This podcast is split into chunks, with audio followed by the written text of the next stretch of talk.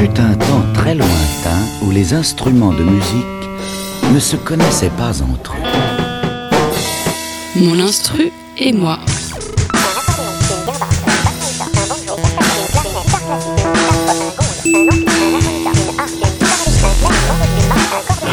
C'est rempli d'instruments de musique qui nous appartenaient. Mon instru et moi.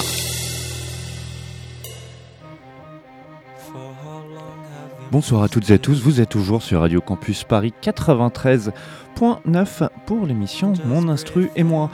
Nous nous intéressons ce soir à Lucas Santana, un Brésilien originaire de Salvador da Bahia qui a sorti six albums, trois en Europe et dont le dernier vient tout juste de sortir sur l'excellent label No Format. Durant cette interview, il va nous parler de son mode de composition ainsi que ses instruments préférés. Il commence déjà par nous expliquer avec quel instrument et comment il a commencé la musique.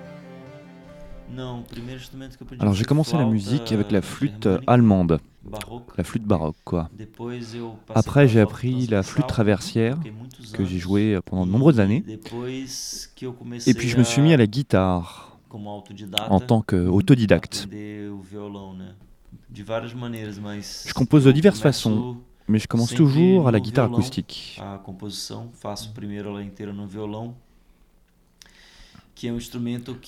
Dans la musique brésilienne, c'est un instrument très important.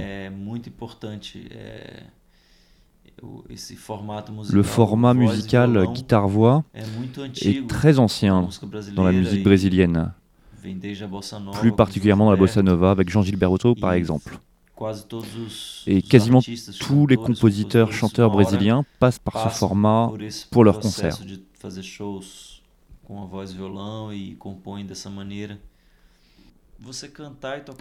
Chanter et jouer de la guitare, c'est quelque chose de très intime, de très personnel. N'importe quelle personne qui chante et joue de la guitare en même temps va, euh, va développer un style de jeu. Par exemple, moi je joue pas avec un médiator, je joue seulement au doigt. C'est pour ça que je, façon de, je joue de façon très légère. Comme c'est un instrument très intime, n'importe qui peut développer son style de jeu, ses techniques personnelles.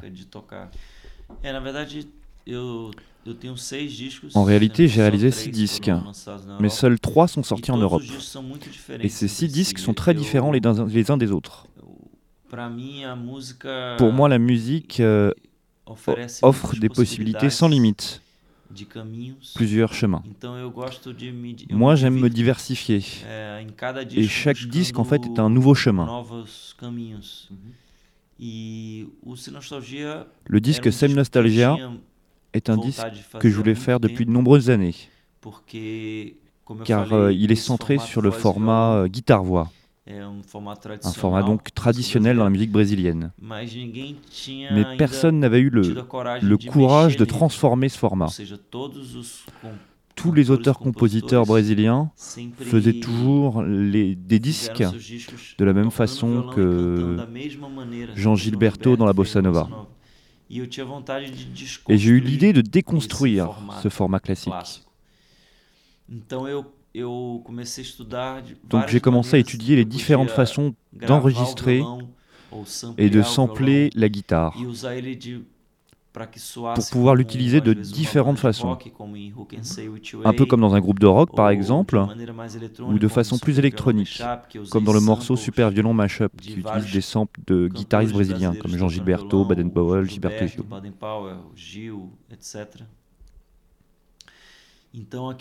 C'était un disque que j'ai fait pour dire on peut utiliser le même format de base et le déconstruire pour ne pas faire comme tout ce qui était fait auparavant. C'est pour ça que le disque s'appelle Sans nostalgie.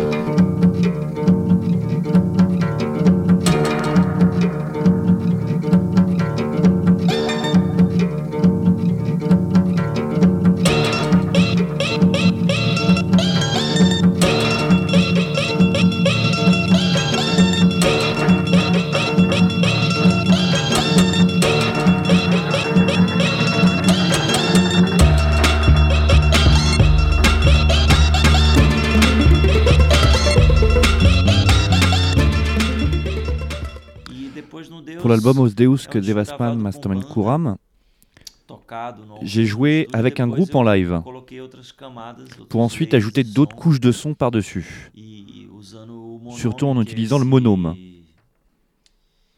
C'est un, un contrôleur MIDI qui est fabriqué par un couple euh, à Philadelphie. Un instrument qui a été créé de façon artisanale. C'est très intéressant car c'est un instrument open source. On le connecte à l'ordinateur et à travers le logiciel Max, chacun peut créer sa propre manière d'utiliser et de jouer avec cet instrument. Donc à côté d'être un instrument technologique, c'est la même chose que la guitare. C'est un instrument très intimiste. On va l'utiliser de façon différente. Moi j'aime beaucoup la musique classique, la musique symphonique. Et j'ai beaucoup samplé des parties de symphonie pour les jouer ensuite d'une façon à refaire un nouveau morceau. Par exemple, sur le morceau Musico de cet album, la partie orchestrale du morceau est issue de la symphonie de Beethoven. Tout ce qui est orchestral sur ce morceau, en fait, ce sont des micro-bouts de cette symphonie que j'ai coupés et reconstruits.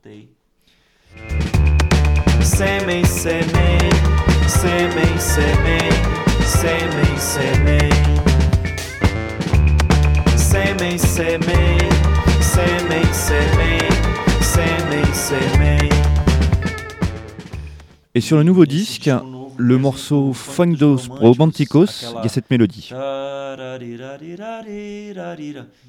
Et ça, c'est un extrait du quartet de cordes de Debussy, que j'ai samplé et utilisé pour recréer une mélodie. J'adore sampler avec le monome, donc.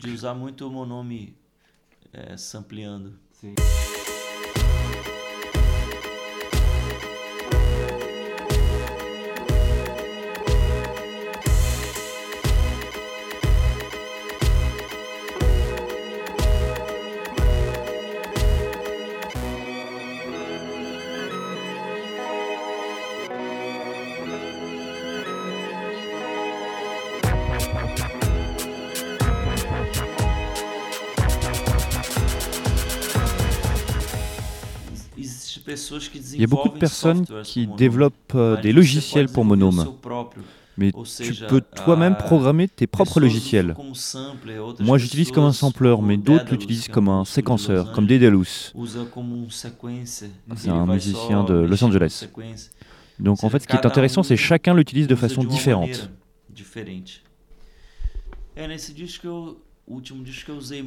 Sur ce nouvel album, j'ai beaucoup utilisé un mini synthé qui s'appelle Pocket Piano est développé par la société Clittery et Grittery, une société basée à Chicago. Et qui développe de nombreux synthétiseurs. La plupart du temps, ils sont tout petits, mais ils ont une gamme de sons très large.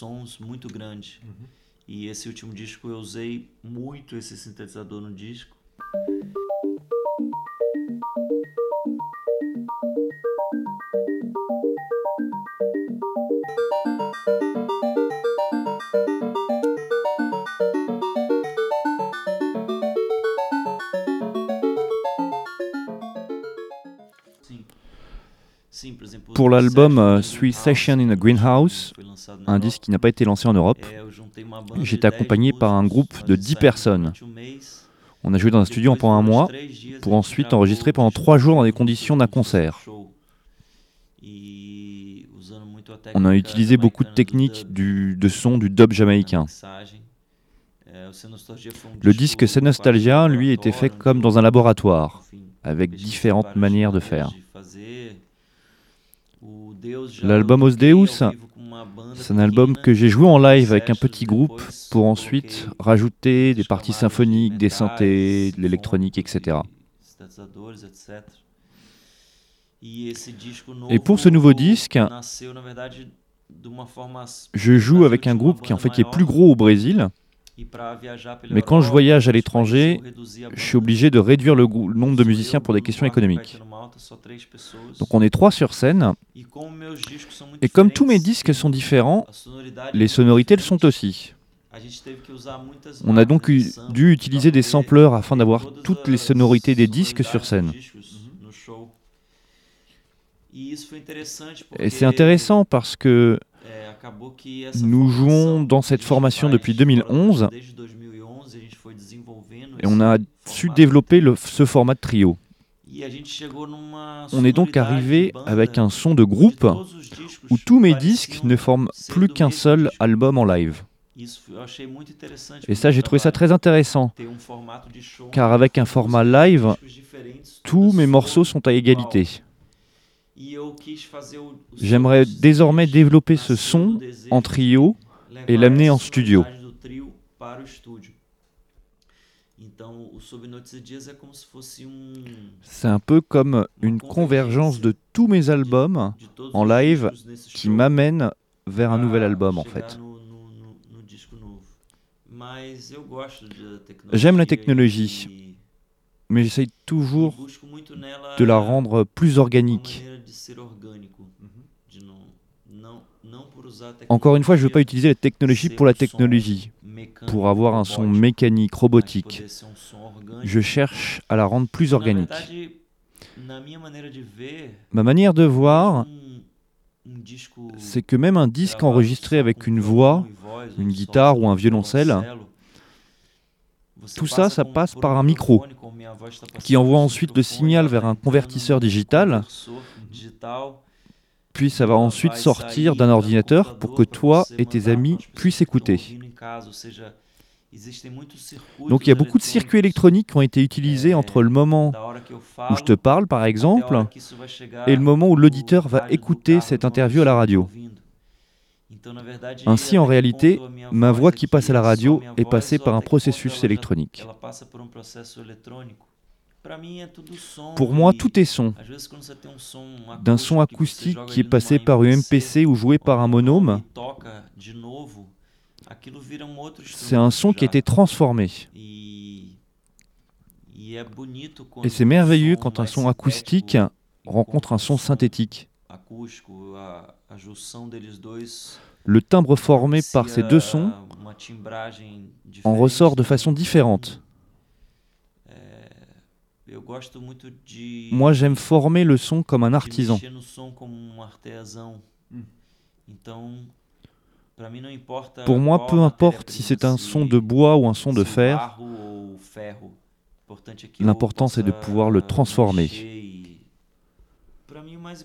Le plus important, c'est faire de la musique qui semble vraie pour soi. E Faire une musique qui soit tienne, e sans tenter d'imiter quelqu'un. Il faut essayer de trouver à l'intérieur de soi de quoi on veut parler et comment parler de cela. Pour moi, c'est le plus important. Car si tu essayes d'imiter quelqu'un d'autre, on va toujours, on te dira toujours, Ah, mais ça ressemble "Ah, à un tel." E Mais si tu trouves au plus profond de toi ta vérité, ta nécessité de faire la musique, tu vas pouvoir trouver ta propre voix. particular. Voilà, c'était donc Lucas Santana qui nous parlait de son mode de composition très personnel, vous avez pu le voir. Sachez que Lucas Santana a sorti il y a deux petits mois de cela un nouvel album sur l'excellent label No Format. Il est toujours dans les bacs et il s'appelle Sobre Notch y Dias. On se retrouve dans deux semaines pour un nouvel épisode de Mon Instru et moi. Sachez que vous pourrez retrouver cet épisode ainsi que les autres en podcast sur le www.radiocampusparis.org. Passez une excellente soirée sur les ondes du 93.9. On se retrouve dans deux semaines. Salut